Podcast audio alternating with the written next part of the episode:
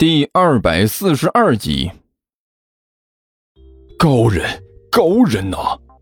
心里这么想着，徐主任呢，已经是激动不已的说出来了，对着张野飞一条大拇指：“哎呀，我活了大半辈子，终于见到真正的高人了，实在是太厉害了！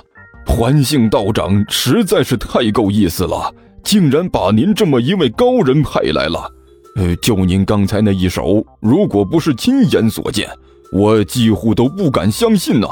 呃，如果是别人和我说的话，我绝对以为那是吹牛。哈哈哈哈！呃，雕虫小技啊，都是一一雕虫小技。张叶飞装模作样的摆了摆手，一些不起眼的小手段而已。这一招呢，其实在我们传统的道术中是没有的。是我经过了一些改良，综合了魔兽，呃、嗯嗯不不对，综合了西方世界的一些理论知识啊，最后总结出来的一点小玩意儿。哎呀，没想到道长您还精通外国法术呢！徐主任顿时大喜，兴致勃勃地问道：“呃，略知一二，略知一二。我们这些人呐，也不能固步自封嘛，学习一些东西还是必须的。”哎，天师啊，高人，您才是真正的高人，也只有您这样的高人才对得起天师这个真正的称呼。徐主任顿时是肃然起敬，对着张野飞感慨地说道：“看来我这次请天师您来，可真的是请对人了。”哎，客气客气了。张野飞眉开眼笑的点了点头。就在这时，徐主任突然注意到。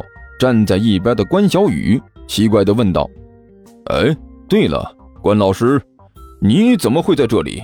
而且还是和大师一起来的？难道说你们之间认识？”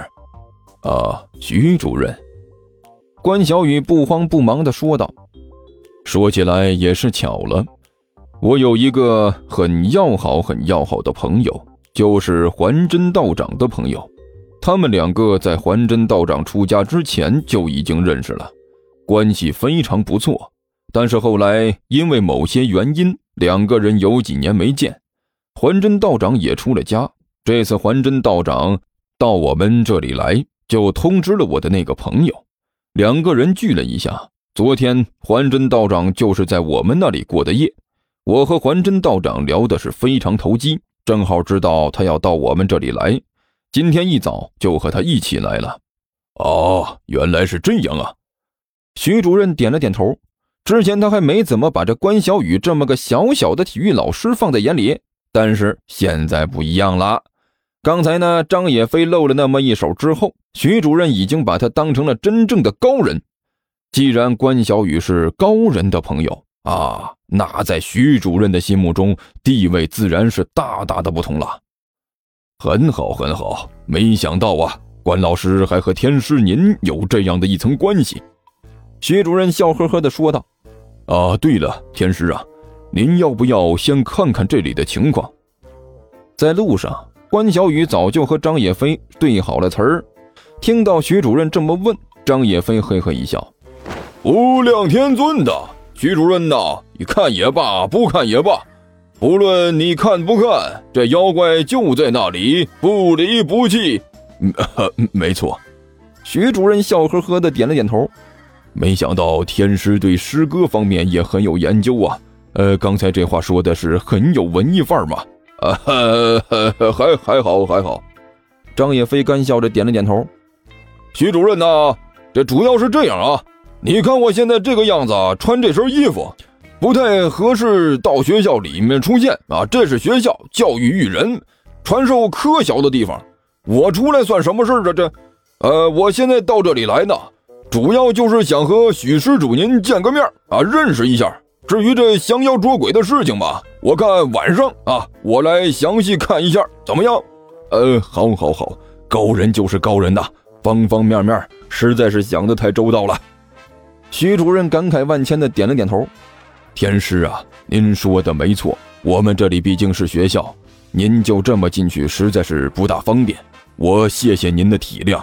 哎嘿嘿，彼彼此彼此啊。张叶飞笑眯眯的点了点头。要不这样，我先安排人让天师您去住的处休息一下，等中午的时候，我请天师您吃个便饭，表达一下我对您的谢意。您看如何？徐主任笑着问道：“这个我是客随主便，希望施主您不要太麻烦就好。”哎，不麻烦，不麻烦，一点都不麻烦呐。徐主任眉飞色舞的点着头。中午啊，天师一定等着我。啊，一定一定。张叶飞点了点头，然后看了一眼身边的关小雨，突然开口说道：“无量天尊的人，呃，徐主任呢，这还有一点小事儿，您能帮个忙不？”哎，天师您说。呃，是这样啊，我和你们这位关老师啊，一见如故，感觉特投缘。张叶飞说道：“您也知道，我们这些出家人呢，其实最讲究的就是缘分。您看，中午也带他一个，可以吗？”哎呀，我还以为什么事儿呢。徐主任一挥手，大包大揽：“天师您和我们关老师投缘，这是好事儿啊！一起去，一起去。中午我做东，大家一起聚一聚。”天师啊，我这就安排人送您回去休息。中午我们不见不散。砰！甘球把手里的书包随意的扔到了桌子上，整个人往座位上一瘫，哼哼唧唧，无精打采。胖子，怎么了？一边的杜涵皱着眉头看着他问道：“今天早晨看着你感觉就不大好，两只眼睛就和熊猫一样，出啥事儿了？”这是一种睡眠不足的迹象。一边的彭阳翻过一页书，随意的开口说道：“甘球，我觉得你晚上不应该睡得太晚。这种不规律的睡眠是健康的大敌。如果你不加注意的话，停停停停停停停停！”甘球懒洋洋的一抬手：“你以为我不想好好睡一觉啊？这不是没法睡吗？”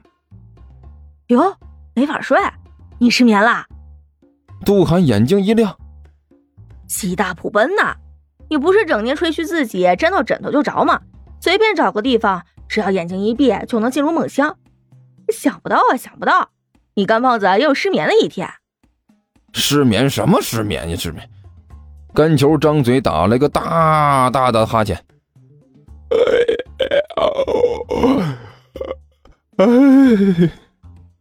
哎，昨天被新来的那两个租房子的拖着打斗地主。一直玩到后半夜三点呢！哎呀，我的个天喵的！